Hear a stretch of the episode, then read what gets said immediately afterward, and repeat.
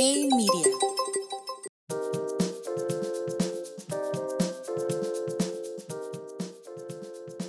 Hey, soy Gerardo Vázquez y esto es G Mercados Daily por G Media. Y empezamos con que la inflación en Estados Unidos sorprendió al mercado con un avance mayor a lo esperado. En junio la inflación mostró un incremento de 9.1%, donde los mayores precios de gasolina, alimentos y rentas mantuvieron el indicador significativamente por encima del 8.8% que anticipaba el consenso de economistas y sumó su quinto mes consecutivo rebasando las expectativas.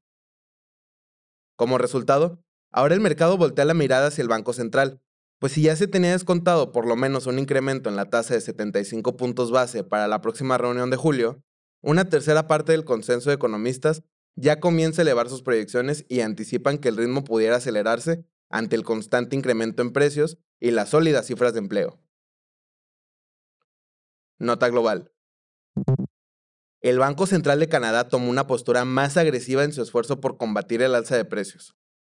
En un movimiento inesperado por el mercado, el organismo incrementó la tasa de referencia 100 puntos base, llevándola a 2.5% y adelantando que el retiro de estímulos podría seguir su curso a medida que la inflación sigue niveles récord en más de cuatro décadas.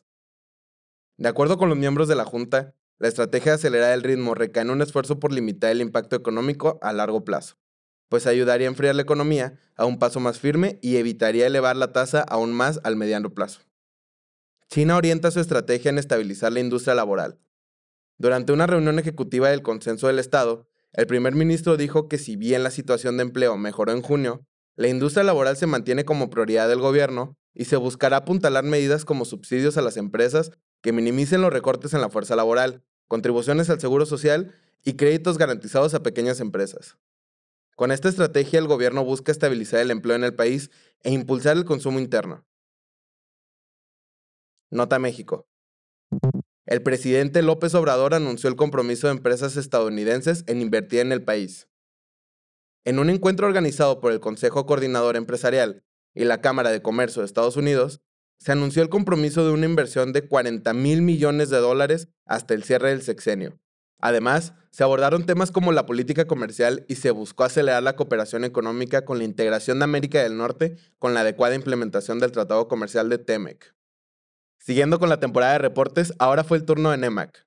La compañía registró mayores volúmenes de venta en Norteamérica, dejando como reflejo la continua corrección de las cadenas productivas.